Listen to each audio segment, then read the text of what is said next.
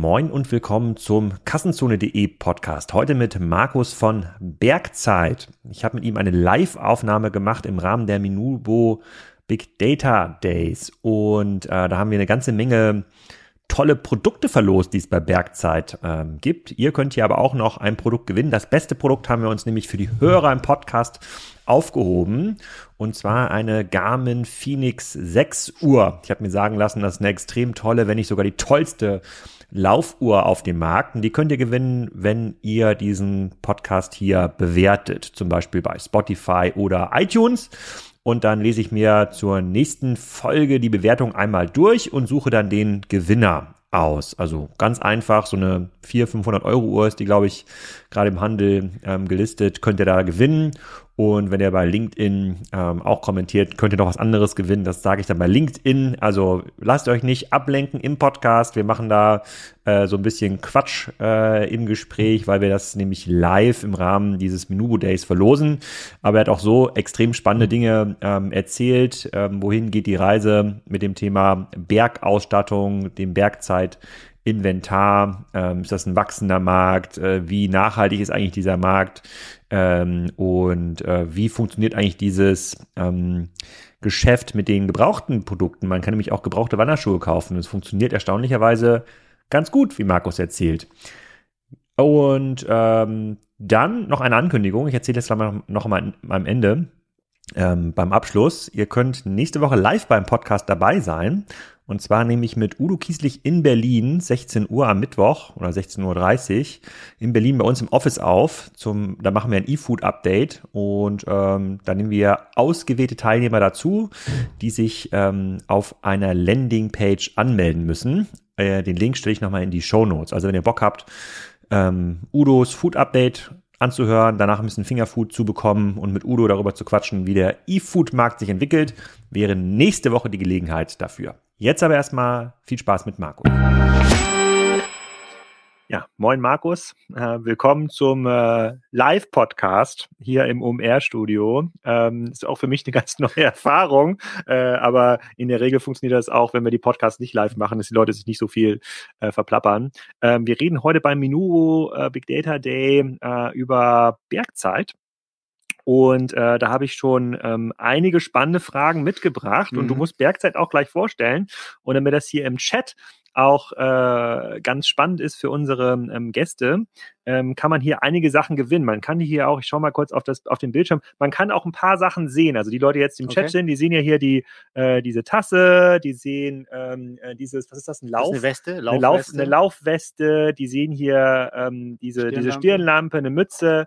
Ähm, also man kann das alles, man kann das alles gewinnen, wenn man Fragen beantwortet. Und ich hatte ja gestern schon bei LinkedIn äh, die Frage gestellt, auf welchem Berg ich wandern gewesen ähm, war. Und äh, da gab es äh, zwei richtige Antworten. Einmal vom äh, Markus von Heimwerker Tools und einmal von der Barbara. Den habe ich hier zwei anonyme zu Nummern zugewiesen, die eins und äh, die zwei. Äh, und der oder die Gewinnerin gewinnt diese wertvolle äh, Mütze hier. Äh, und du musst jetzt eins oder zwei ähm, auswählen. Ich habe das hier auf meinem Bildschirm schon vorbereitet. So, wer hat gewonnen? So, Markus, du kannst den Gewinner die ziehen. Die zwei hat gewonnen. Das ist die Barbara. An Barbara geht diese äh, wie nennt man das? Beanie nennt man das jetzt, ne? Beanie, Mütze, wie Beanie, Mütze. Sozusagen geht's, äh, ja. geht's zum, äh, geht's zum Bergwandern, weil sie den Berg richtig erraten, weil äh, Bergwandern ist auch mein neues äh, Sommerhobby geworden, äh, nachdem ich da den Wolfgangsee für mich entdeckt habe, einen der schönsten Seen in Österreich. So, jetzt aber erstmal äh, genug mit Plabern von meiner Seite. Äh, erzähl doch erstmal so ein bisschen, wer du bist und was Bergzeit macht. Und die Leute, die schon mitraten wollen und was äh, mitgewinnen wollen, die können jetzt äh, einmal hier in den Chat schreiben, wie viele Marken auf Bergzeit verkauft werden. Und für denjenigen, der am nächsten dran ist, gibt es äh, diesen Kulturbeutel. Äh, und das nennt sich jetzt ähm, im korrekten Englisch Ultralight Washback Roll. Sozusagen. Diesen Kulturbeutel kann man gewinnen, müsst ihr jetzt in den Chat reinschreiben und ich lese auch den Chat. Und jetzt kannst Gut. du mal kurz dich vorstellen und Bergzeit vorstellen. Dann erstmal Moin, Alex, oder Servus, wie es bei uns heißt. Danke für die Einladung. Ähm, wer bin ich? Also ich bin Markus, Markus Sabel, bin ähm, einer von zwei Geschäftsführern bei Bergzeit. Wo komme ich her? Ich habe mache die letzten 15 Jahre ehrlicherweise schon digital anfangs noch in einem Konzern, weniger E-Commerce, aber stark Digital-Business und seit 2011 im E-Commerce dort mal bei einem Startup angefangen, windeln.de, äh, Richtung Operations, alles, was so im, Hinten, im Hintergrund passiert, Logistik, Customer Care, ein bisschen ERP und so weiter. Ähm, Windeln war dann eine tolle Reise, ehrlicherweise, ging stark bergauf, passt zur Bergzeit, äh, ging dann allerdings auch irgendwann wieder bergab. Und jetzt seit ja, bald vier Jahren bei, bei Bergzeit und wie gesagt, bin einer von zwei Geschäftsführern. Worum kümmere ich mich so ein bisschen? Ähm, auch dort alles, was so im Hintergrund passiert. Also auch dort sehr stark Logistik, Customer Care, IT, ähm, Finance und so weiter. Ähm, was macht Bergzeit eigentlich? Ähm, Bergzeit ist ein spezialisierter Händler, primär online, für das ganze Thema Bergsport und Outdoor. Ähm, und wir haben eine ganze Menge an Marken, werden wir gleich mal auflösen, hoffentlich, äh, die wir verkaufen. Und ähm, wir haben zwei stationäre Läden und ansonsten machen wir aber den aller, allergrößten Teil unseres Umsatzes machen wir online über verschiedene Kanäle, sowohl eigene Kanäle als auch Marktplatzkanäle. Und ganz grob Umsatzniveau, wo liegt das? Äh, circa 140 Millionen. Ähm, genau. Okay, dann lasst uns mal auflösen. Ich habe hier nämlich schon drei Tipps bekommen für die ähm, Anzahl der Marco, Marken. Und zwar Markus hat geschrieben 250 Marken, Claudia 120 und Sabrina 511 Marken. Wie viele Marken sind es jetzt? Die 511 liegen ziemlich nah dran, es sind roundabout 500. Herzlichen Glückwunsch, äh, äh, Sabrina. Äh, ich überlege mir mal gerade, wie wir uns das merken. Ich, ich, ich gebe dieses Kommando hier mal ins Backoffice. Also ihr müsst euch aufschreiben, wer das gewonnen hat. sonst, sonst äh, ich nehme das mal weg, damit es nicht zweimal verlosen. Also äh, Barbara Bini, äh, Sabrina äh, Kulturboy. Ich tue das mal hier ich tue das mal ähm, hier unten, hier unten, den haben wir schon was, ähm, haben wir schon was ähm, ähm verlost. Äh, das Interessante bei Bergzeit ist, ähm, ihr seid ja ähm, als äh, sozusagen als wirklich als Online-Unternehmen auch aufgestellt und auch gestartet. Und ich kann mich noch sehr stark daran erinnern, vor zehn Jahren, ähm, äh, das war schon nach meiner Autozeit, äh, gab es immer noch sehr starke Diskussionen, dass diese Art von Produkten sich am besten verkaufen lässt in einem Offline-Umfeld. Also da muss ich in den Laden gehen, um mich mit Bergwanderschuhen äh, auszustatten, um den Rucksack auszuprobieren, um irgendwie Seil und Karabinerzubehör ähm, äh, zu besorgen. Das ist auf jeden Fall ein Markt, der für einen Omnichannel-Player wie Globetrotter, die waren damals äh, so um die 200 Millionen ähm, groß, äh, wie gemacht ist. Und Globetrotter hat ja dann sehr, sehr stark auf dieses Omnichannel-Modell ge, ähm, gesetzt, irgendwie Erlebnis im Laden. In Hamburg gab es irgendwie so eine Art Kanu, mhm. äh, Karussell oder so eine Art, äh, ich, ich, kann mich noch erinnern, dass irgendwie Kanus hoch und runter gefahren sind. In anderen Läden irgendwie Eisbahnen. Das hat sich aber mittlerweile aufgeweicht, ähm, weil Globetrotter ist ja nicht gewachsen. Ihr seid mit ein, zwei anderen Playern in diesem Markt relativ stark ähm, gewachsen. Kannst du mal ein bisschen was dazu erzählen, wie der Markt heute generell aufgestellt ist? Also ist das, ist generell Outdoor, Bergsport, ist das ein Wachstumssegment ist äh, ge ähm, geblieben? In welchen Wachstumsraten reden wir hier? Ist das internationalen Wachstumssegment ähm, oder ist das ein, weiter ein, ein, kleiner Nischenmarkt? Also ist immer die Frage, äh, Sport oder Bergsport, Outdoor. Ähm, letztendlich ist Bergsport natürlich schon auch noch eine Nischen, ein Nischenmarkt, der, ähm, wenn man sich die Zahlen anschaut, leicht wächst. Ähm, aber natürlich äh, das Thema Online oder Offline zu Online-Shift die letzten Jahre extrem zugenommen hat. Äh, das Thema, was du gesagt hast, Beratung, also Artikel, die irgendwie beratungsintensiv sind. Das ist für uns natürlich eines der, eine der wichtigen Punkte, warum wir glauben, auch wachsen zu können, weil wir versuchen, das Thema Beratung von offline zu online zu bringen. Wir haben zwei eigene Stores, das heißt, wir wissen, wie man in einem Store grundsätzlich berät, welche Fragen man stellt, wie man im Endeffekt da durchgeht und das versuchen wir online abzubilden, so gut es geht. Habt ihr diese Stores aufgebaut, nachdem ihr den Webshop gemacht habt oder hattet ihr schon vorher Stores? Also die Historie 1999 mal gegründet ähm, als, als Tourenportal, dann auch online verkauft, aber in einem sehr kleinen, ähm, sehr kleinen Rahmen.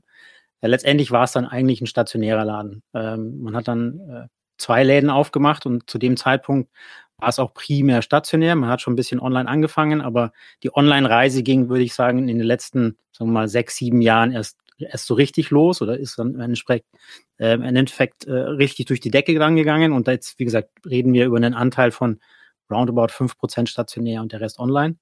Ähm, uns hilft aber der stationäre Teil, um genau diese Fragen zu beantworten. Was braucht denn eigentlich ein Kunde?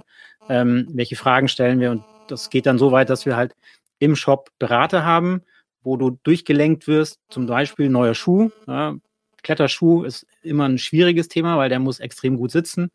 Und dann haben wir halt einfach eine Reihe an Fragen, die versuchen, genauso wie ein Berater im Shop quasi dich durchzulenken und zum Schluss einfach nur noch ein ähm, ausgewähltes Sortiment zu zeigen. Früher, früher brauchte man ja noch Stores, um von ähm, Premium-Marken beliefert zu werden mhm. als Online-Händler. Ist es immer noch so? Nein, das gibt es nicht mehr. Okay, also es gibt jetzt keine Marke, die sagt, hey, wir möchten erstmal eure Beratungskompetenz im Store sehen, bevor ihr das im Online-Shop verkauft. Nein, nein. Okay. Das kenne ich noch aus den, also auch bei Windeln war das so, aber das gibt es bei uns aktuell nicht. Okay. Und gibt es, äh, äh, gibt es sonst irgendwelche Befindlichkeit gegen den Online-Kanal oder ist mittlerweile auch jede Marke, ihr verkauft ja im Wesentlichen Marken, wir kommen gleich ja. vielleicht nochmal zum Thema Eigenmarken versus ähm, Fremdmarken, ähm, ist jede Marke mittlerweile selber auch mit dem Online-Store vertreten? Oder ziehen sich die Leute schon mittlerweile zurück? Weil ich kann mich erinnern, so 2016, 17 gab es einen sehr, sehr starken Schwung in dieser D2C-Welle. Also immer mehr Marken haben gesagt, wir brauchen diesen Endkundenzugang. Der ist auch erstmal richtig. Ähm, aber viele Marken haben es nicht geschafft, ein ausreichendes Volumen aufzubauen ja. und damit irgendwie eine Profitabilität in dem Kanal hinzu bekommen. Was ist da passiert? Boah, was ist da, also was da genau bei denen passiert ist, kann ich dir nicht sagen, aber ähm, auf die Frage, wie viele da unterwegs sind, sicher, also viele sind unterwegs, auch in dem D2C-Markt. Ähm, aber äh, ich finde es ehrlicherweise gut. Warum? Weil damit unsere Diskussionen mit Marken im Sinne von, was brauchen wir an Informationen, um auch gut verkaufen zu können, meistens einfacher werden. Weil wenn ich einen eigenen Shop habe, dann weiß ich, okay, ich brauche gute Bilder, ich brauche eine gute Beschreibung ich, und so weiter und so fort. Ähm, und äh, das hilft uns durchaus manchmal in Diskussionen. Ähm, und gibt's, also du hast ja gefragt, gibt es irgendwelche, sagen wir mal, Einschränkungen oder sowas? Es gibt natürlich Marken, die sagen, okay, wir haben nicht, du kannst nicht ähm, auf allen Kanälen verkaufen. Das gibt es durchaus, also eingeschränkte Vertriebsrechte oder sowas, aber das ist auch eher die Ausnahme. Okay, also es wird, es wird im, Wesentlichen online verkauft. Magst du mal so ein bisschen was darüber erzählen, wie eure ähm, sozusagen wie euer Processing dann aussieht? Also ist alle Ware, die ihr habt, äh, liegt die bei euch im Lager? Habt ihr eher ein Marktplatzmodell? Gibt es ein Modell, wo ähm, wo ihr so eine Art verlängertes Regal nutzt, um dann irgendwie Ware bei einem Markt, bei einem Markenhersteller ähm, ja, anzufordern, wenn das bestellt wird und dann über euch, äh, über euch versendet äh, wird. Und ich stelle hier nochmal eine Frage direkt für den Chat, äh, ähm, damit wir da wieder auch ein bisschen was reinbekommen. Ihr könnt auch Fragen in den Chat stellen. Ich gucke mal in die Kamera, ähm, weil ich lese den hier parallel. Die kann ich nämlich Markus direkt auch weiter äh, ähm, äh, geben. Und du wirst ja ein bisschen gleich was über euer Lager erzählen. Und mhm. die Leute können mal raten, was ist so der maximale Output von so einem Lager? Also was ist so richtig großen Bestelltagen. Ich überlege mal, ist das das Weihnachtsgeschäft oder bei euch das Sommergeschäft? Kannst du ja gleich erzählen, wann euer großer Bestelltag ist, wann die Leute Berg, Werkzeug brauchen. Ähm, was, wie viele Produkte oder wie viele Pakete pro, pro Tag gehen aus so einem Lager raus, wenn es da richtig brummt? Also Größenordnung, reden wir über 100 Pakete am Tag, 1000, 10.000, 100.000. Wer da am nächsten dran ist, lass mir überlegen, was wir jetzt verlosen. Ich würde sagen, der äh, Kaffeemark hier, der Primus Kaffeemark, kann der irgendwas Besonderes? Ist der für, ist der Mount Everest geeignet? Wahrscheinlich, ja. Ja, also diesen Kaffeemarkt kann man gewinnen, äh, wenn man äh, sozusagen jetzt wieder schätzt, wie viele Produkte da am Tag rausgehen. Aber erzähl mal so ein bisschen was über die Bestellstrecke. Also was ist am Lager, was kommt vom Marken und wie funktioniert es genau? Also ein ganz großer Teil liegt bei uns auf Lager, aber nicht alles. Äh, wir haben quasi eine Art Verlängerung, wie du gesagt hast, Regal, verlängertes Regal mit ähm, verschiedenen Marken. Nicht mit allen, aber mit, mit einer gewissen Auswahl. Ähm, wir machen kein, sagen wir mal, klassisches Marktplatzmodell, beziehungsweise nicht das klassische Dropshipment in den Marktplatz, sondern bei uns kommt alles aus unserem Lager. Das heißt, ähm, wenn wir ein verlängertes Regal haben, dann kommt die Ware zu uns und dann wird quasi ein Paket verschickt an den Kunden. Ähm, warum machen wir das? Das ist wahrscheinlich die, die Folgefrage. Für uns ist das Thema Customer Experience an der Stelle wichtig. Wir wollen, dass das Thema in einem Paket wirklich sauber ankommt beim Kunden. Und für uns ist es auch eine nachhaltigere Lösung als äh, 27 Pakete durch die Gegend zu schicken. Also habt ihr jetzt auch nicht so ein Marktplatz-Konzept, ähm, bei dem dann ähm, ja sich andere Seller mit ihren, wenn ihr sagt, es gibt vielleicht jetzt eine so eine, eine neue Coffee Mock Marke, die, da wisst ihr aber jetzt nicht genau, ob ihr die aufs Lager nehmen ähm, könnt, dann könnt ihr denen ja anbieten, über eine Art Werkzeit Marktplatz zu verkaufen. Das würde ja in dieser Logik auch nicht funktionieren. Das ist so ein bisschen ähm, die Argumentation, die auch der Sven Schöderberg von Thomann hier mal hatte, mhm. der gesagt hatte, wenn man anfängt mit diesen Marktplatzprodukten, dann geht das in der Regel zu Lasten der Customer Experience. Das ist auch das, was du sagst, oder? Ja, das ist quasi auch unsere, unsere Haltung dazu. Ähm, ich habe ja letzte Woche auch zum Thema Marktplatz gesprochen, Vanessa und du, ähm, offener und, und geschlossener Marktplatz. Ähm, da hätte man, kann man natürlich Dinge anders machen. Für uns ist aber sehr, sehr wichtig, dass wir das quasi alles in der Hand haben und wissen, wann die Dinge rausgehen und wann okay. sie zum Kunden gehen. Okay, und was ist jetzt das? Wir haben einige Antworten hier für die maximale Anzahl, die am Tag äh, ähm, ähm rausgeht. Melanie sagt 6700, Markus 4500, Paul 2500 und Anne sagt 7500. Äh, und ich glaube, es sind noch mehr, oder? Es sind noch mehr. Ähm, bester Tag an die 11.000. Ähm, du hast gefragt, wann. Es ist schon die Wintersaison, aber es ist ah. noch vor der Wintersaison. Ähm, es ist bei uns ja dann auch Black Friday, wo einfach über in sehr, sehr kurzer Zeit einfach extrem viele Aufträge reinkommen. Ja.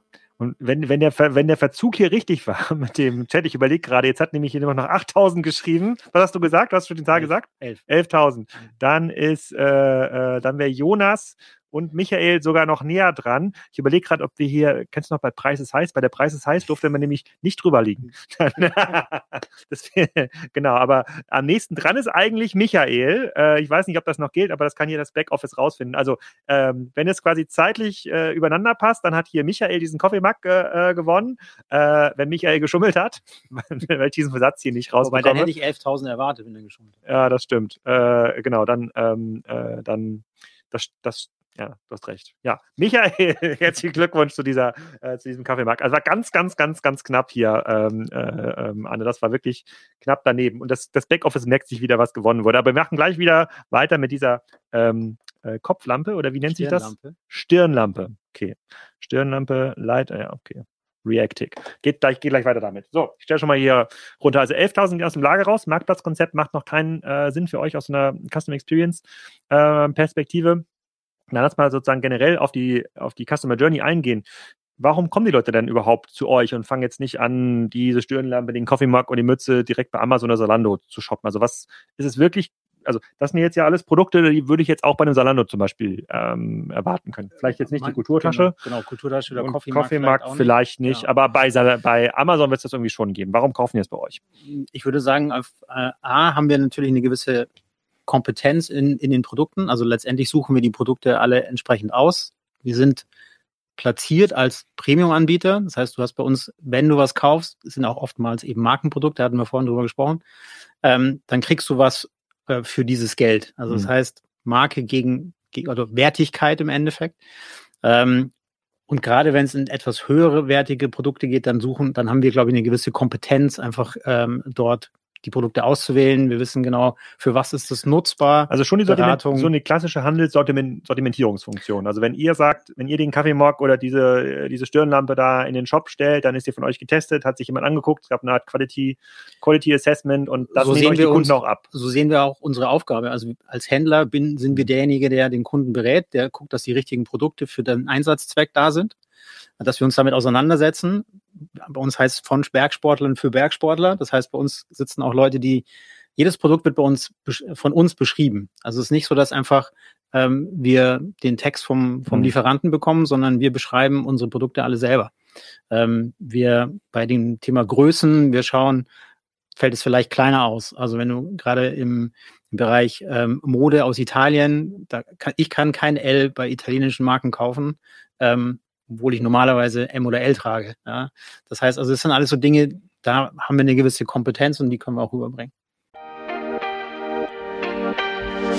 Neuer Partner bei Kassenzone. Und wer könnte es anders sein als das mit 6 Milliarden bewertete Fintech Molly?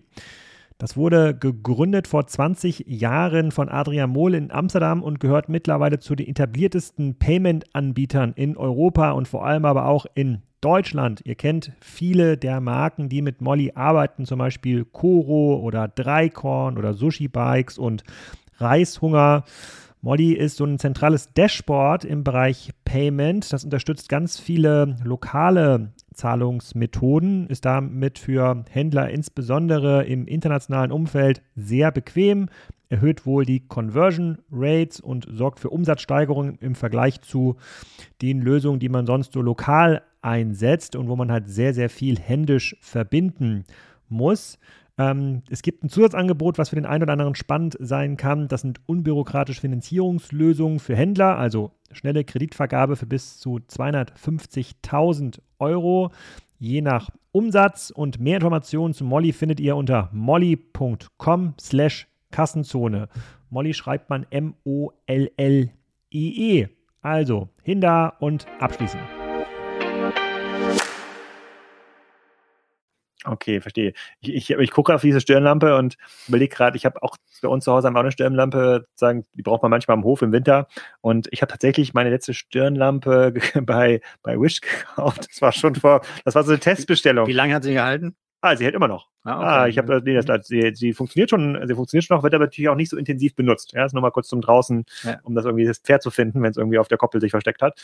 Ähm, aber das, funkt, das äh, funktioniert tatsächlich äh, noch. Aber bleiben wir mal vielleicht auch kurz in der Customer Journey bei diesem potenziellen Wettbewerb. Es gibt ja schon insbesondere Einstiegsprodukte und technische Produkte, Stirnlampen. Da reden wir heute jetzt nicht über Wish, sondern wahrscheinlich über Amazon oder Temu, die ja in diesem Markt wahrscheinlich auch ähm, ordentlich Gas, ähm, ordentlich Gas geben ist das für dich irgendwie eine Gefahr, wo du dann sagst, okay, es gibt dann schon, also entweder muss man sich ja dann massiv verbreitern im Sortiment, damit man da irgendwie wettbewerbsfähig äh, ist, oder man muss viel spitzer werden, um diesen Kunden, der halt diese hochwertige Sortimentierung auch, ähm, ja, auch bezahlen möchte, äh, überhaupt abholen kann, weil der, keine Ahnung, mein Sohn, der jetzt anfängt bei Tilmo eine Stirnlampe zu suchen, die wird er wahrscheinlich dort finden für, keine Ahnung, zwei Dollar, ein mhm. Dollar oder zehn Dollar zehn Stirnlampen. So, da wird man wahrscheinlich nicht diese Stirnlampe bekommen. Wie, wie guckst du da drauf?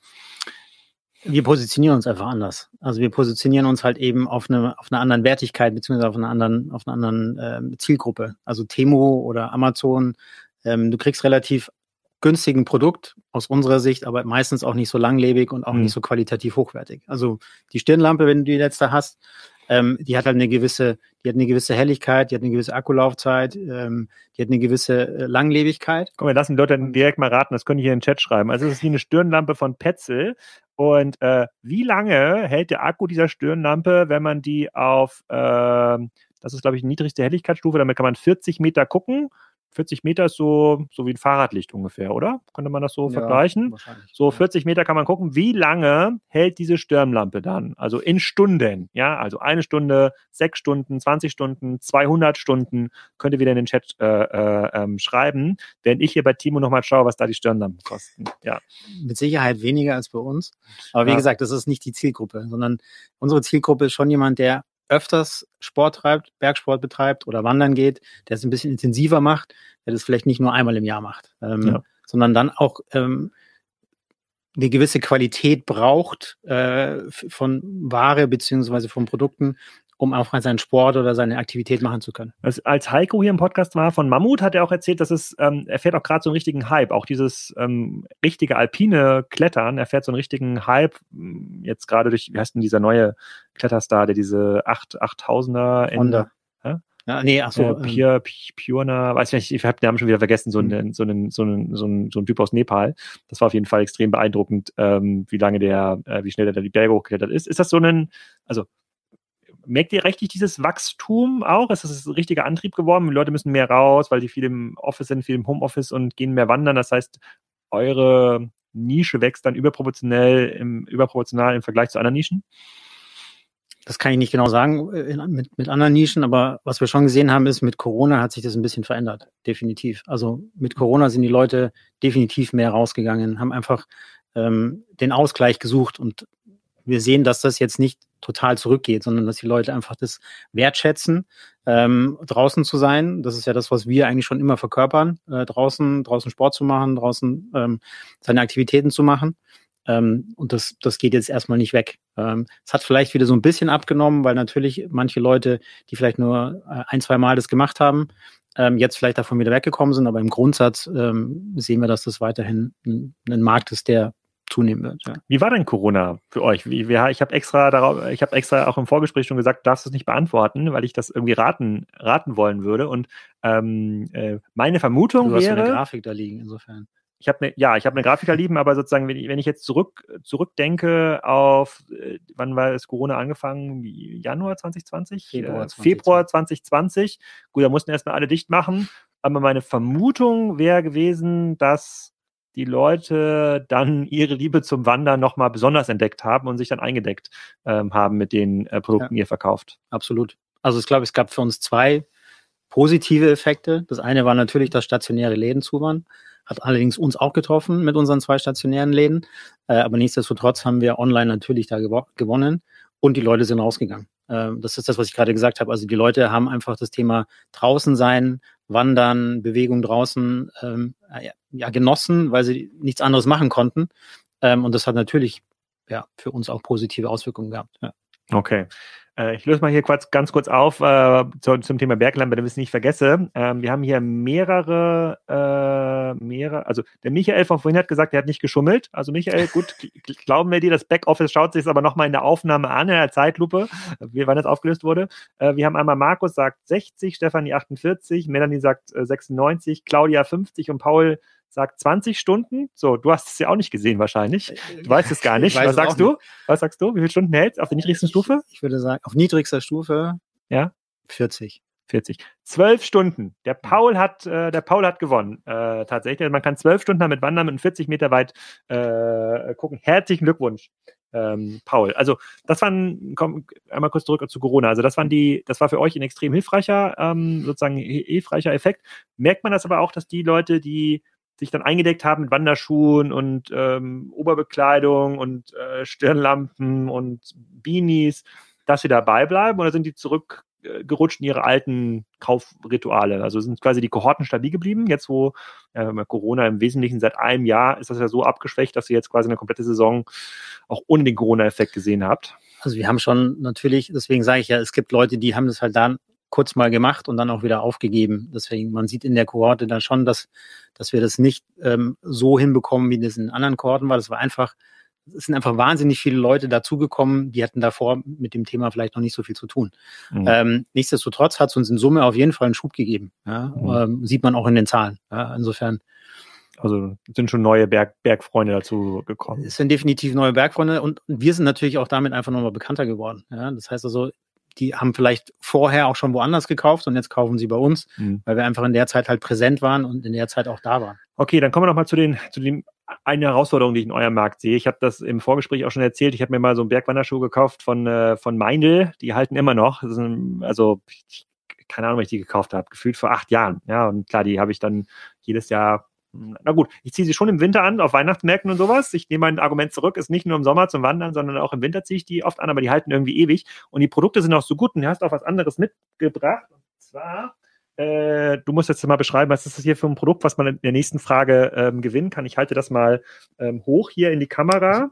Ja, eine, eine klassische Fließjacke. Mit einem besonderen Innenflies, was besonders warm hält. Genau, es ist jetzt nicht so ein Vlies, wie man sich das vorstellt. Wenn, jetzt, wenn ich jetzt meinen Eltern sage, sozusagen Fließjacke, dann ist das dieses, dieses wollige Vlies, genau, was sie sich vorstellen, sondern es ist so, so richtig atmungs, äh, atmungsaktiv. Ne? Von diesen Fließjacken habe ich auch eine Jacke zu Hause und dann diese Bergschuhe. Und wenn ich mir überlege, wann die kaputt gehen oder wann ich beim letzten Mal was Neues brauche, dann meine ich, ja, also dann gucke ich alle drei Jahre bei euch im Shop vorbei und muss mir was Neues kaufen. Und das Zeug hält ja natürlich irgendwie ja. so ewig. Also ein aktiver Bergwandersportler hat ja tatsächlich eine ganz hohe äh, sozusagen Austauschquote, braucht der jede Saison drei, vier von diesen, äh, drei, vier von diesen Jacken? Nee, du brauchst jetzt nicht jedes Jahr drei, vier Jacken, aber du brauchst natürlich jedes Jahr immer was anderes. Äh? Dann brauchst du, das ist ja quasi jetzt mal eine Jacke, die du im, im Herbst vielleicht anziehst, ja. die du auch drunter ziehst im Winter, wenn du dann eine, eine Hardshell oben drüber hast. Das heißt, äh, jemand, der aktiv äh, oder aktiv und wirklich aktiv mehrmals im Monat unterwegs ist, der braucht natürlich immer irgendwas. Schuhe halten, klar, halten eine gewisse mhm. Zeit. Mhm. Ähm, ist für uns aber durchaus auch okay, wenn sie halten, weil wir haben auch das Thema Nachhaltigkeit für uns. Ähm, das heißt, Dinge, die halten, ist auch okay. Ja? Und jetzt, aber jetzt kommen wir, ich muss jetzt noch, ich habe mir, hab mir noch gar keine Frage ausgedacht. Doch, ich weiß was. Was kostet diese Jacke? Äh, Endkundenpreis? Weißt du das? Ich weiß nämlich kein Preisschild dran. Das ist, äh, aber ich weiß noch, nicht, aus, noch nicht verraten. Ich weiß es aus dem Kopf ehrlicherweise nicht. Du weißt es nicht. Okay, wir aber ich nehme deinen Preis, den du glaubst, der es ist. Die, die Jacke die verkaufen wir auch gar nicht so, sondern okay. das, sind, das, sondern? Ist, das ist ja eine Bergzeitjacke. Das ist eine Bergzeitjacke. Ja, okay. also es ist, du siehst an der Seite, ist das Bergzeit-Logo und ah, es ist da. eine, genau, näher, nee, das ist auf dem Ärmel. Da, genau. ja. Da und das ist eigentlich die Jacke, die bei uns alle Mitarbeiter zum Geburtstag vor zwei Jahren bekommen ah, haben. Die kann man gar nicht kaufen. Die kann man so. Aber die können wir hier verlosen. Die können wir hier verlosen. Okay. Aber was würde eine ähnliche Jacke kosten bei euch im Shop? Äh, wir schauen mal parallel nach. Du, du schaust mal parallel nach. Du, du solltest doch dein. Äh, ich darf, du hast nur WLAN. Du solltest doch hier nee, dein Handy ausmachen. Nee, geht, geht gar nicht. Okay. Ja, äh, dann, dann müssen wir uns eine andere, eine andere Frage, äh, eine andere Frage ausdenken. Sozusagen. Ich schau mal ganz kurz. Äh, genau Du hast nämlich vorhin nicht gesagt, wie viele Kunden ihr in Summe schon ähm, habt, sozusagen. Also wie viele Kunden hat äh, Bergzeug, ähm, äh, Bergzeit in den letzten Jahren, also wie viele zufriedene Kunden habt ihr? Das ist, glaube ich, die Zahl, die ihr ausgewiesen habt, das ist die aktive Kundenzahl. So, wenn ihr der am nächsten dran ist, bekommt diese wunderschöne Fließjacke äh, zugesendet. Aber erzähl, also ihr, äh, wir waren ja gerade bei Marken und auch bei Eigenmarken, also ja. das baut ihr selber mit, mit eurem Logo, aber habt, seid ihr sonst noch stark ja. unterwegs mit eigenen Marken? Also ich würde sagen, dass die, die Antwort ist zweigeteilt. Wir haben eine eigene Bergzeitmarke, Bergzeit Basic. Das sind dann auch wirklich Basic-Produkte, also Socken, Unterhosen und so weiter, weil dort das Thema Marke nicht nicht so präsent ist. Das, was du gerade in die Kamera gehalten hast oder was wir jetzt gerade hier verlosen, ähm, das ist eine Marke, die wir mit anderen Unternehmen zusammenbauen. Ähm, Gibt es zwei Marken. Das ist quasi so Eigenmarke Light, wenn man es so nennen möchte. Ähm, aber an, darüber hinaus ist jetzt unsere Eigenmarkenquote, würde ich sagen, eher gering. Mhm. Warum? Weil eben genau diese, ähm, diese Positionierung mit diesen Marken, die, du brauchst eine gewisse mal, Größe und auch eine gewisse Technik, um eine technische Jacke, eine Gore-Tex-Jacke zum Beispiel herzustellen. Das ist etwas, was jetzt nicht so einfach ist äh, mit einer Eigenmarke. Mhm. Und die, die Kunden von uns haben eine gewisse Markenpräferenz. Ja? Und äh, deswegen ist die Eigenmarke da eher ein bisschen sagen wir mal, wir sind etwas aber war, das, aber war das nicht so ein Trend im klassischen Handel, auch bei den, auch bei vielen eurer Wettbewerber, die gesagt haben, okay, bevor wir jetzt hier die Fließjacken von den verschiedenen Anbietern von irgendwie von Autovox hier verkaufen für 200 Euro, ich weiß nicht, was da die Fließjacke kostet, dann können wir doch selber eine ähnliche Qualität herstellen für 100 Euro. Das macht doch viel mehr Sinn für unsere Kunden. Also ich habe schon irgendwie beobachtet, dass bei den meisten Händlern der Eigenmarkenshare massiv gestiegen ist in den letzten Jahren wie gesagt, wir machen es ja auch in, in einem mhm. gewissen Maß, aber äh, der Kunde ist durchaus Marken affin sucht auch nach der Marke. Und das heißt, das müssen wir auch irgendwie bedienen. Mhm. Äh, insofern ist das Thema Eigenmarke für uns ist ein Thema, aber es ist eher ein kleineres Thema. Okay, und ist das auch etwas, was dann eure Markenpartner honorieren? Weil viele eurer Wettbewerber da vielleicht ein bisschen aggressiver unterwegs sind, die dann sagen, okay, ich kann auch mit euch ähm, Produkte bauen, die könnte man vielleicht selber nachbauen, aber wir müssen jetzt bei äh, Bergzeug nicht die Angst haben, dass die im nächsten Jahr dann mit unserem Top-Beanie, Top-Fließjacke, Top-Kaffeemug äh, selber um die Ecke kommen und das selber sourcen. Also was wir machen, ist manchmal Co-Branding. Das siehst du bei mir. Das ist ein Supernatural-Shirt, aber mit Bergzeit zum Beispiel drauf. Äh, das machen wir immer wieder. Ähm, aber äh, ansonsten, ähm, ich glaube, wir haben eine sehr gute Partnerschaft mit unseren Lieferanten. Ob das jetzt der einzige Grund ist, weil wir gerade weniger Eigenmarke machen, weiß ich nicht. Ähm, uns geht es vor allem um eine partnerschaftliche Zusammenarbeit äh, um sowohl uns darzustellen als Marke, aber auch die Marken an sich darzustellen. Aber es gibt jetzt keine Partner, die exklusiv über euch verkaufen. Nee. Okay. Und wenn jetzt ähm, Anbieter anfangen, ihre Distribution äh, über klassische Marktplätze, Salando, Amazon massiv auszubreiten, ähm, sagt ihr dann, naja, das passt vielleicht auch nicht mehr 100% zu euch, weil es dann nicht mehr exklusiv genug ist oder weil es dann ein bisschen beliebig wird? Hm, du meinst, wenn jetzt Marken direkt auf, auf Marktplätzen verkaufen? Das, das können sie ja, aber wenn jetzt quasi, das können Marken in der Regel auch gar nicht verhindern, weil sie überdistribuiert sind sowieso und dann teilweise Handelspartner, auch stationäre, anfangen, das bei Amazon zu verkaufen. Aber wenn jetzt äh, eine Marke, keine Ahnung, wie Autovox oder andere anfangen, jetzt ihr komplettes Sortiment auf Amazon einzustellen, dann könntet ihr ja schon hinterfragen, okay, ist es eigentlich noch ein guter Partner für euch? Hm. Also wir verkaufen ja selber auch über Marktplätze, mhm. ähm, das heißt mit ausgewählten Marken. Ähm, wir glauben aber, dass das, was wir auf der eigenen Plattform machen, einfach ein, eine andere Zielgruppe ist. Das heißt, es sind nämlich genau die Leute, die eine gewisse hm, ein gewisses Premium-Thema brauchen oder haben wollen. Das Thema Beratung, wie gesagt, ähm, dafür stehen wir als, als Händler. Und okay. das kannst du auf einem Marktplatz extrem schlecht transportieren. Du kannst auch eine Marke, auch eine Autovox-Marke, können wir natürlich anders transportieren auf unserer Plattform mhm. ähm, als über einen. Ich habe jetzt Autovox als Beispiel, weil das ja. die einzige Marke, die mir so eingefallen ist und ich mir da schon verschiedene Fließjacken und Hosen gekauft habe. Äh, sozusagen, ich kenne mich da leider nicht so äh, äh, aus. Aber unsere, äh, unsere Zuschauer kennen sich offensichtlich aus mit äh, euren Kundenzahlen. Wir haben jetzt äh, hier verschiedene, also Zwei haben äh, schon die Preise geschätzt der Jacke, 69,90 und 120 Euro. Das zählt jetzt aber nicht mehr. Aber wenn man jetzt quasi eine ähnliche Jacke kaufen würde bei euch im Shop, würde man da so mit 100 Euro so in diesem Bereich liegen? Ja, ein bisschen drunter, würde ich sagen. Ah, ein bisschen drunter, okay. Aber wir haben auch ähm, dann die Schätzung bekommen. 200.000 aktive Kunden, 300.000 aktive Kunden, äh, Claudia hat 750.000, Christian 300.000, Holger Schneider 350.000, Paul 100.000 äh, und Michael Auger eine Million. Wer ist am nächsten dran? Michael.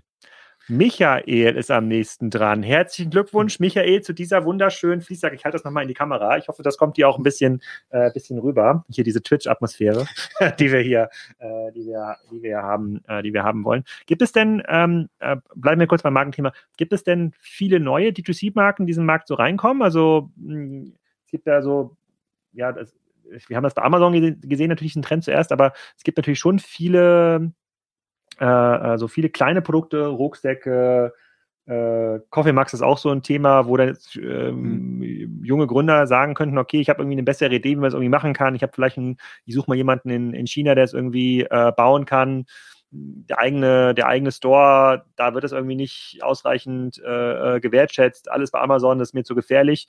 Die müssen dann auch bei euch irgendwie landen. Hast du das irgendwie gemerkt in der Anfrage neuer Lieferanten in den letzten Jahren, dass es da so einen richtig krassen D2C-Trend gab oder hat es gar nicht so niedergeschlagen? Gut, ist Coffee Max sicherlich auch nicht unser Kern, absolutes Kernprodukt, aber es gibt, es gibt ein, zwei ähm, Marken, die du, die man mitbekommt, hm. die auf dem Outdoor-Markt äh, auch eine gewisse Größe bekommen haben. Ähm, aber ich würde sagen, im großen Stil eher nicht, nein. Ah, okay. Ich überlege gerade, ob ich irgendwas, ob mir was einfällt. Ich habe irgendwo letztens was gesehen.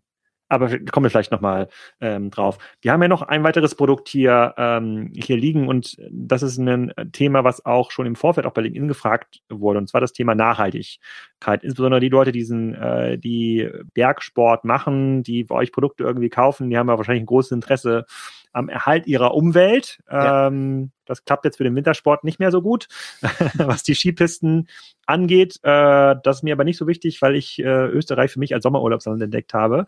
Äh, und das ist auch besonders äh, äh, schön. Und du hast im Vorfeld schon gesagt, ihr macht auch ähm, ihr, ihr verkauft auch gebrauchte Ware. Ja. So, und erzähl mal so ein bisschen was dazu, weil das hätte ich zum Beispiel gar nicht vermutet in eurem mhm. Bereich, weil die Ware, die man die ihr verkauft an die Kunden, ob es jetzt das Vlies ist oder Laufjacken oder Bergschuhe, ist ja oft unter, wird ja oft unter harten Bedingungen betragen oder das ist irgendwie vollgeschwitzt, das wird irgendwie abgenutzt. Wie, wie geht ihr an diesen Markt dran und was kann man überhaupt als gebrauchtes Produkt verkaufen? Also man kann eine ganze Menge verkaufen. Äh, wir hatten im Vorgespräch ganz kurz das Thema Schuhe. Da haben wir uns ehrlicherweise am Anfang nicht direkt dran getraut, haben wir erst später mit auf die Plattform genommen, sehen aber, dass Schuhe eigentlich ganz gut gehen. Ähm, aber da kommt es dann wieder auf das Thema Produktqualität. Also wenn du eine Jacke für 600, 700 Euro kaufst, dann hält die auch ein bisschen was aus und dann kannst du die auch später nochmal verkaufen und dann hat die immer noch eine gewisse Qualität. Ähm, das heißt, das ist für uns natürlich schon, ähm, dadurch, dass wir eben in diesem Premium oder in diesem sagen wir, hochwertigen Segment unterwegs sind, gehen wir da, sehen wir eben auch, dass diese Produkte auch eine, eine gewisse Langlebigkeit haben und dass man sie auch Secondhand noch sehr gut verkaufen kann.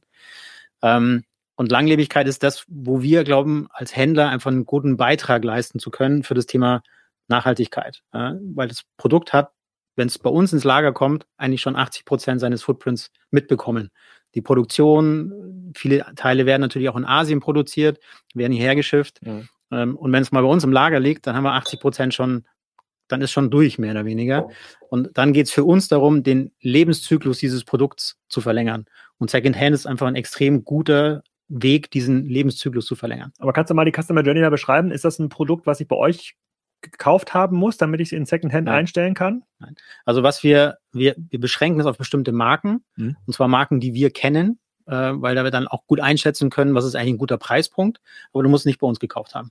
Also wir brauchen einfach nur, ähm, wie gesagt, wir haben eine Einschränkung auf bestimmte Marken. Aber ansonsten kann jeder bei uns ein Produkt einschicken beziehungsweise wir, wir haben ein Ankaufsportal, da kann ich die dem hinterlegen, dann kriegst du einen Preis von uns genannt. Wenn das dann beim, beim, bei der Beschauung. Sofort? Also krieg ich quasi sofort ja, äh, oder muss, muss das händisch jemand das Angebot anschauen? Erst? Nein, das kriegst du sofort in der Plattform. Was wir uns natürlich vorbehalten ist, dass wir uns das Teil nochmal anschauen und ob du auch alles wirklich wahrheitsgemäß angegeben hast.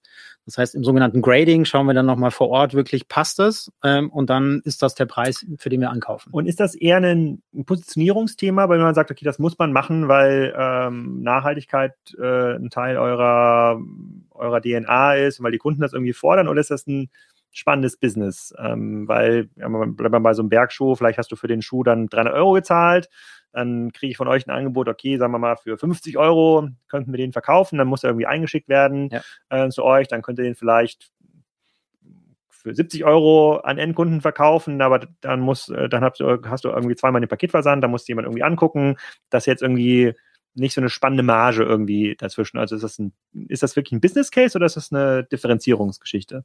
Das ist beides. Das ist beides. Natürlich ist der Business Case ein bisschen ein anderer, als wenn wir jetzt mit Neuware arbeiten, aber es ist trotzdem, es ist für uns trotzdem ein Business Case. Ähm, ansonsten gäbe es ja auch keinen Momox oder Rebuy oder sowas. Äh? Also das Thema Secondhand hat ja durchaus sein, seine, äh, auch seine Businessberechtigung. Aber für uns ist es beides. Also für uns ist es eine ganz klare Positionierung beziehungsweise ein ganz klares Bekenntnis zum Thema Nachhaltigkeit. Äh, und es muss aber auch äh, für sich natürlich einen Ertrag erwirtschaften. Vielleicht jetzt nicht sofort, weil das Thema ist noch quasi muss noch wachsen. Ähm, aber es ist definitiv auch ein Business Case. Und wie macht ihr das? Du, du hast jetzt aber so einen Lauf, einen Lauf so eine Jacke, Weste, so ein, eine, eine, Laufweste genau. äh, mit, mitgebracht. Und wenn ich jetzt diese und diese Laufweste, dieses Produkt kann ich wahrscheinlich auch neu bei euch auf der Seite kaufen. Wenn ich jetzt auf der Produkt, äh, auf der Artikel-Detailseite bin, dann sagt ihr, okay, statt 100 Euro für diese mhm. Laufweste auszugeben, könntest du jetzt ja auch eine gebrauchte für 50 ja. kaufen in Größe M. Ja. Zum Beispiel. Ist das so? Nee, das ist heute noch nicht so, weil es sind heute noch zwei getrennte Plattformen. Ah. Das heißt, wir haben heute einen, einen Second-Hand-Kanal, der ist quasi ein Stück weit abgeschottet vom normalen Shop. Da ist das Ankauf- und das Verkaufsportal. Ähm, und es gibt den normalen Shop. Warum? Langfrist, also es ist eher ehrlicherweise anfangs technisch und auch, dass wir schnell starten können mit dem Thema Secondhand. Langfristig ist es so, dass wir diese äh, genau diese Frage haben: Wollen wir dem Kunden das äh, diese diese Entscheidung quasi ihm eröffnen, dass er sowohl da kaufen kann als auch da. Ähm, dann geht es nochmal darum, ihm natürlich Informationen zu geben, was sparst du an CO2 und so weiter und so fort. Das wird dann alles noch dazukommen.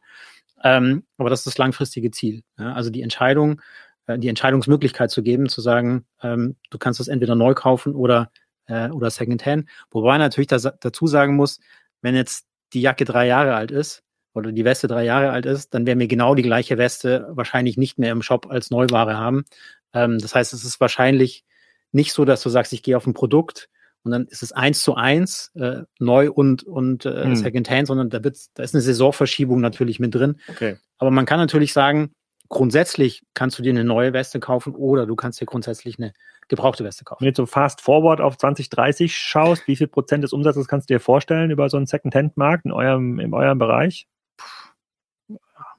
Über 10 Prozent? Das wäre schon das Ziel, ja. Okay. Gibt es ein Minimum, ähm, Minimum Threshold, wo man sagt, so Produkte unter 10 Euro können wir nicht vereinnahmen, wenn sich das immer jemand angucken muss? Das muss schon irgendwas sein, was wir für ja. mindestens 50 Euro wieder verkaufen können. Ja, das gibt's und das versuchen wir dann halt eben in dem Ankaufsportal entsprechend auszusortieren. Wie gesagt, dass wir, dadurch, dass wir mit bestimmten Marken arbeiten, ähm, haben die eine gewisse Hochwertigkeit und damit haben die normalerweise auch einen, einen Preispunkt. Aber jetzt ähm, Socken sind wahrscheinlich gerade nicht das, was wir jetzt äh, super viel über, über eine Secondhand-Plattform planen. Und seid ihr schon, ja, okay, bei Socken wäre ich auch wahrscheinlich vorsichtig, aber seid ihr schon so weit, dass ihr sagt, okay, dieser Kunde hat jetzt hier vor vier Jahren die 1000 Euro Mammutjacke gekauft und zwischendurch nochmal drei andere Jacken, also offensichtlich trägt er die andere Jacke nicht so oft, dem könnten wir jetzt ja anbieten, die wieder zurückzukaufen für 300 Euro, sag ich mal. Hm. Ich möchte jetzt, keine Ahnung, ich habe jetzt komplett geratene Preise. Seid ihr schon so weit oder habt ihr solche Journeys mal ausprobiert? Die sind auf jeden Fall angedacht, äh, aber ausprobiert haben wir sie noch nicht. Okay, wäre auch spannend. Ich überlege gerade, was wäre schon cool. Ich meine, das, das ist ja wirklich ein, wenn man diese Kundendaten wirklich so nutzt, sozusagen, und mit dem Kunden dann redet, hey, du hast diese, diese Jacke, da gibt es irgendwie Interesse dafür, da könnte man ein bisschen Geld machen, steck hier einfach die in die Werkzeugkiste ähm, rein, schick uns ja. die zurück. Weil ihr könntet ja auch wenn ihr quasi Interesse quasi für ein bestimmtes Modell seht, auch auf einer Gebrauchtplattform, dann könnt ihr auch aktiv die Kunden anschreiben, die schon mal so eine Jacke gekauft haben. Ja. ja. Aber vielleicht ist auch zu viel Fantasie drin. Vielleicht ist einfach im Detail dann doch ganz anders, weil das klassische Geschäft, ich kriege Neuware, weiß, was ich da an Marge bekomme, dann doch ein bisschen skalierbarer ist. Äh, ähm, es ist sicherlich einfacher skalierbar als das andere. Nichtsdestotrotz ist das Thema Secondhand für uns ein absolutes Herzensthema. Ähm, ja eben auch aus dem Thema Nachhaltigkeit heraus. Ja, gut, bei der Qualität, ich, ich erinnere mich gerade an, ich habe auf der Herfahrt heute den Podcast mit Philipp Westermeier und diesem ähm, ähm, Makler aus Mallorca gehört, diesen Herrn Remus. und der meinte, er hat äh, sozusagen, er hat schon mal, er hat schon einige Häuser viermal verkauft. Also er bekommt ja jedes Mal seine 5% Maklergebühr drauf. ist eigentlich ganz geil. Äh, wenn er es oft genug verkauft, also wenn er es 20 Mal verkauft, hat er mehr mit dem Haus verdient, als das er Haus hat kein Ankaufsrisiko. Das ist bei uns ja. ein bisschen anders. Das stimmt. Ah, das, das, das stimmt. Dann nochmal äh, vielleicht ein anderes Risiko, und zwar das Expansions. Ähm, äh, ähm, oh, ich habe hier eine Frage in, im Chat. Ähm, werden werden in eurem Portal auch reklamierte Artikel und ähm, Retouren angeboten. Reklamiert ist dann, keine Ahnung, ist irgendwie ein Fadenlos oder sowas wahrscheinlich, ne? Und Retouren ist das Im dafür? Second- ja, im im Second-Hand-Portal? Ähm, auch, aber das ist eigentlich nicht das Gros der Produkte. Gros Ah. der Produkte kommt von, von, Von den Kunden. Kunden, beziehungsweise es müssen ja auch gar nicht Kunden sein. Es können auch andere. Okay, dann eine Nachhaltigkeitsfrage. Was macht ihr ähm, gerade und perspektivisch aktiv zur Retourenminimierung? Gute Frage. Ähm, letztendlich haben wir verschiedenste, verschiedenste Ansätze, die wir machen. Ähm, das erste, Fitfinder, um das Thema Größe. Äh, das heißt, wir versuchen, das Thema Größe über Technologie zu unterstützen, Größenauswahl zu unterstützen. Wissen wir allerdings auch, äh, das ist gar nicht, gar nicht so einfach. Ähm, dann, wie gesagt, wir beschreiben jedes Produkt selbst. Das heißt, wir ähm, versuchen auch quasi Hinweise zu geben, ist eine italienische Marke, fällt wahrscheinlich eher klein aus, fällt wahrscheinlich eher groß aus. Wir nehmen das Thema Retourengründe äh, mit rein, dass wir wissen, okay, ein Produkt kommt relativ oft zurück, weil es eben zu klein ausfällt. Ähm, dann haben wir dieses Thema, was ich vorhin gesagt habe, Berater. Also das heißt, wir haben verschiedene Produktkategorien, wo wir dich über Fragen durchführen, um dir einen möglichst guten Hinweis zu geben, welches Produkt du eigentlich brauchst, ähm, um halt einfach Auswahlbestellungen an der Stelle dann vielleicht zu reduzieren. Ähm, Mhm. Okay, ähm, ich bin mir auch gar nicht sicher, also ich, ich habe oft diese Frage gehört zum Thema Retourenvermeidung. Ich bin mir halt gar nicht sicher, ob das so wichtig ist, weil das Postauto fährt ja immer wieder weg von meinem Briefkasten. So, und ob das jetzt quasi leer fährt oder voll fährt, ist dem Postauto eigentlich egal. Und äh, der eigentliche Aufwand, der entsteht, ist ja dieser händische Prozess, irgendwas was umgelagert werden. Bei euch muss es im Lager wieder vereinnahmt Ja. werden. Aber das Argument mit denen, es, passt, es entsteht dadurch mehr Verkehr, das äh, sozusagen, das lässt sich ähm, zumindest auf Papier gar nicht so nachweisen, weil der, äh, ähm, nehmen wir mal den Post-LKW, der zur Postfiliale kommt. Der bringt irgendwie neue Pakete und nimmt da die Pakete wieder mit, die die Leute wieder ein, Ja. eingesendet haben. Der fährt den Weg sowieso immer zum Distributions- oder zum Fulfillment-Lager. Deswegen bin ich da gar nicht so hart hinterher. Ähm, ich glaube schon, dass die Leute Sachen kaufen sollten, die sie lange behalten. Ähm, aber diese Auswahl einzuschränken und diese Möglichkeit einzuschränken, vielleicht zwei, drei Dinge mehr zu bestellen, weil die Passform nicht 100% klar ist. Ich bin mir gar nicht sicher, ob das das richtige Zeitinvestment ist ähm, nach, äh, äh, nach vorne.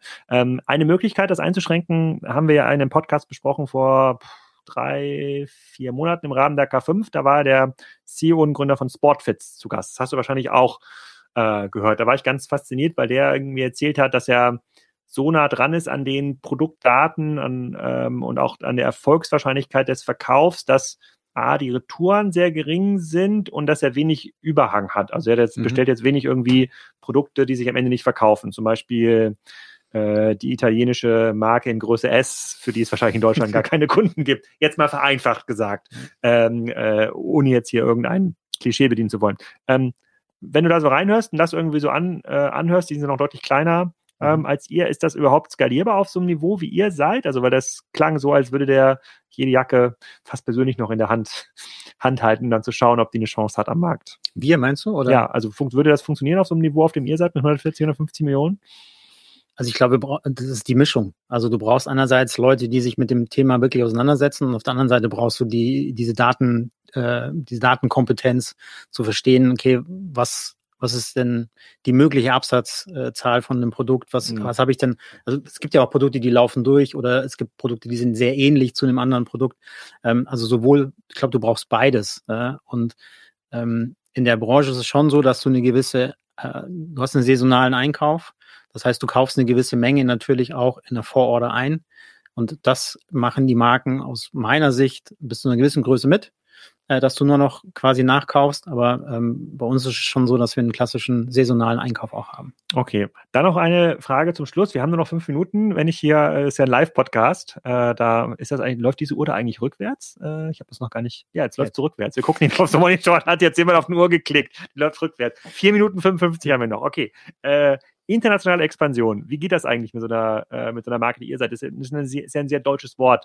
Mhm. Werkzeit. Hat sich wahrscheinlich jetzt noch nicht in den englischen Sprachgebrauch äh, ähm, überführt. Macht ihr das oder Nicht wie heißt ihr nicht Ja, Kindergarten, es gibt noch ein paar andere Ja. Wörter auch noch, genau. Äh, wir haben das explizit mal äh, in, in Auftrag gegeben, zu verstehen, ist denn Bergzeit eigentlich für uns internationalisierungstechnisch eher förderlich oder, oder zumindest mal nicht hemmend. Und ähm, letztendlich haben wir eigentlich in den Märkten, in denen wir das abgefragt haben, keine Hindernis gesehen, dass wir mit Bergzeit weitermachen können. Das heißt, für uns ist Bergzeit auch die Marke, mit der wir international unterwegs sind. Okay, aber international heißt für euch auch deutlich über Schweiz und Österreich hinaus. Ist das auch in Dänemark, Frankreich, Polen? Also wir verkaufen in ganz viele Länder. Wir sind mit expliziten Shops und auch mit expliziten, sagen wir mal, internen Aufwänden vor allem im Dachraum unterwegs. Das ist auch mit der größte Markt. Ähm, wir sind dann noch in Italien unterwegs und in Benelux. Okay. Diese, dieses ähm, Wandern gibt es das quasi außerhalb der Alpenländer. Klar, so Spanien hat das dann im Norden mit den Pyrenäen so ein bisschen, Frankreich hat das natürlich auch, aber ja. es gibt ein paar andere, wie heißt das dann in Rumänien, Karpaten, mhm. äh, glaube ich. Ist das auch so ein, sind das auch so Wanderländer? Sind die auch so alpin verrückt wie die oder äh, Karpaten verrückt, da natürlich in diesen Ländern? Das sind jetzt bei uns die Länder, die eher kleiner unterwegs sind. Also das ist jetzt nicht etwas, wo, also Rumänien ist jetzt gerade nicht unser nächster äh, unser nächster Internationalisierungsschritt, sondern wir, wir sind schon sehr stark auf Dach äh, und dann eben Italien und Benelux orientiert. Mhm. Okay, dann noch eine persönliche Frage an dich, weil ähm, das bespreche ich auch mit meinem, meinem Freundeskreis da. Wo, die, die Wintersaison ist für euch die stärkste Saison. Jetzt merken wir natürlich, dass das Skigeschäft wahrscheinlich schwieriger wird in den Alpenländern, weil die Schneefallgrenze irgendwie höher wird oder dieser Zeitraum sich extrem ähm, zusammen, zusammendampft. Und äh, ich habe jetzt auch schon viele Freunde getroffen, die gesagt haben, die fahren jetzt nicht mehr äh, in die Alpen sozusagen auf äh, grüne Berge, wo es dann diese Schnee, diese Kunstschneepiste ja. gibt. Das ist einfach vom Flair nicht mehr äh, relevant. Glaubst du, dass das zu einem äh, zu einem äh, Wachstum führen kann in den, in den, in den nordischen Ländern, also in, in Lappland? Das ist ja oben Schweden, Finnland, äh, die haben ja auch so ein paar Berge, die sind nicht alpin, da ist ein mhm. Berg, glaube ich, maximal 1500 Meter ähm, hoch, aber dass sich dahin dann Tourismus verlagern wird, der bisher in den Alpenländern stattgefunden hat? Gute Frage. Ich glaube, was man erstmal verstehen muss, dass wir als Bergzeit, wir haben mit dem alpinen Skifahren nichts zu tun. Das heißt, wir verkaufen keine Alpinski, sondern wir kaufen eigentlich hauptsächlich Touren, also fast nur Tourenski und Langlauf ein bisschen. Ähm, ob sich das jetzt dahin verlagert, boah, gute Frage. also warst du schon mal da? So ich war noch nicht da, nein. Okay. Und in deinem Freundeskreis, du hast ja wahrscheinlich den einen oder anderen Bergsportler in deinem Freundeskreis. Wird, das, diese, wird diese Diskussion da geführt? Weniger, weniger. weniger. Okay. Guckt sich noch keiner außerhalb der Alpen um. Dann wahrscheinlich dann doch, was, was ist die Alternative zu den Alpen? Rocky Mountains oder irgendwie im Iran soll es auch irgendwie Berge geben, wo es schneit. Du kannst im Iran, du kannst im Libanon, du kannst in Marokko, du, es gibt also ganz viele Orte, wo du. Marokko, wo das ist das Atlasgebirge, da wo genau, es das Erdbeben gab. Ja, mhm. ja. Also ähm, gibt ganz viele ähm, auch quasi Russland, ehemal Russland äh, Teile, Kaukasus und so weiter, ähm, kannst du kannst du wunderbar äh, im Endeffekt auch auch Skifahren. Also noch keine Immobilien kaufen in Lappland, äh, sagst, sagst du. Ja, ich wollte, ich, das ist mir auf der Herfahrt eher, äh, aufgefallen, weil ich diese Diskussion tatsächlich mit ein paar Freunden ähm, habe. Wo, wo geht's dann im Winter eigentlich hin? Hier in Hamburg, Schleswig-Holstein gibt's ja keine echten Winterferien. Das heißt, hier gibt's sowieso wenig, äh, wenig Skifahrer. Ähm, da gibt's dann maximal die Woche zu Weihnachten und dann äh, gibt's wieder Osterferien. Dann ist natürlich für die meisten Skigebiete schon. Aber ich glaube, äh, für dich ist die Frage wahrscheinlich dringender als für mich, weil bei uns äh, im, im Süden, bis wir dann in Lappland sind, ist es natürlich ein weiter Weg. Das stimmt, würde man aber wahrscheinlich auch für die Leute, die im Norden wohnen, anfliegen. Das kann man jetzt nicht, äh, also quasi da über die ähm, Colorline-Fähre in Kiel einzusteigen und dann da hochzufahren. Ich glaube, diesen Weg machen die wenigsten. Muss ich nochmal mich drum, muss ich vielleicht nochmal ein bisschen den Atlas aufschlagen und schauen, wo das, äh, wo das genau ist. Äh, Markus, vielen Dank für deine Zeit äh, hier in diesem Podcast. Ich würde sagen, dass wir äh, die Skiweste, die, ver, die verlosen wir in den LinkedIn-Kommentaren, wenn das dann, äh, nicht die Skiweste, die Laufweste, Laufweste. die Laufweste in den LinkedIn-Kommentaren. Und für diese unfassbar äh, wertvolle Phoenix 6 von Garmin, so da kann, äh, mit der man ja alles machen kann. Das ist im Grunde genommen eine Art Raumfahrtuhr, wenn ich da das richtig. Da müssen wir jetzt noch überlegen, wie wir die verlosen. Dafür muss man aber den Podcast nochmal hören, und dann werde ich dann in den ähm, Intro oder im Outro ein bisschen erzählen, wie man da vielleicht, äh, äh, wie man da vielleicht ähm, rankommt. Aber ähm, was haben wir heute? Heute ist Dienstag. Übermorgen kann man schon mal diese Laufweste äh, bekommen für einen LinkedIn-Kommentar. Vielen Dank für deine Zeit. Danke, Alex. Ja. Das war der Podcast mit Markus. Ich hoffe, euch hat das Spaß gemacht und ihr tragt jetzt schön eine Bewertung ein bei iTunes oder Spotify, damit ihr die Garmin-Uhr gewinnen könnt. Und nächste Woche geht's weiter mit der Veröffentlichung. Erstmal mit einer Folge mit Flo Heinemann. Da reden wir mit einem Bundestagsabgeordneten, wahrscheinlich, wenn das alles klappt, zum Thema Digital Acts. Also wie entstehen die eigentlich? Ähm, wie, wie werden die durchgesetzt? Und hilft das um eine Entwicklung wie Temu einzuschränken. Und dann am Donnerstag gibt's die, am Mittwoch gibt's die Live-Aufnahme. Eine Woche später wird's dann veröffentlicht, aber eine Live-Aufnahme im Office von Spriker mit Udo Kieslich zum Thema E-Food. Wir haben auch die neue Food-Studie äh, im Zusammenhang mit Apinio vorliegen. Die ist noch nicht öffentlich. Die werden wir dort aber schon mal verarbeiten und schauen, was es da für spannende neue Entwicklungen ähm, gibt. Also wenn ihr Udo schon mal immer kennenlernen wolltet, bewerbt euch auf der Landingpage, die hier in den Shownotes steht. Tschüss.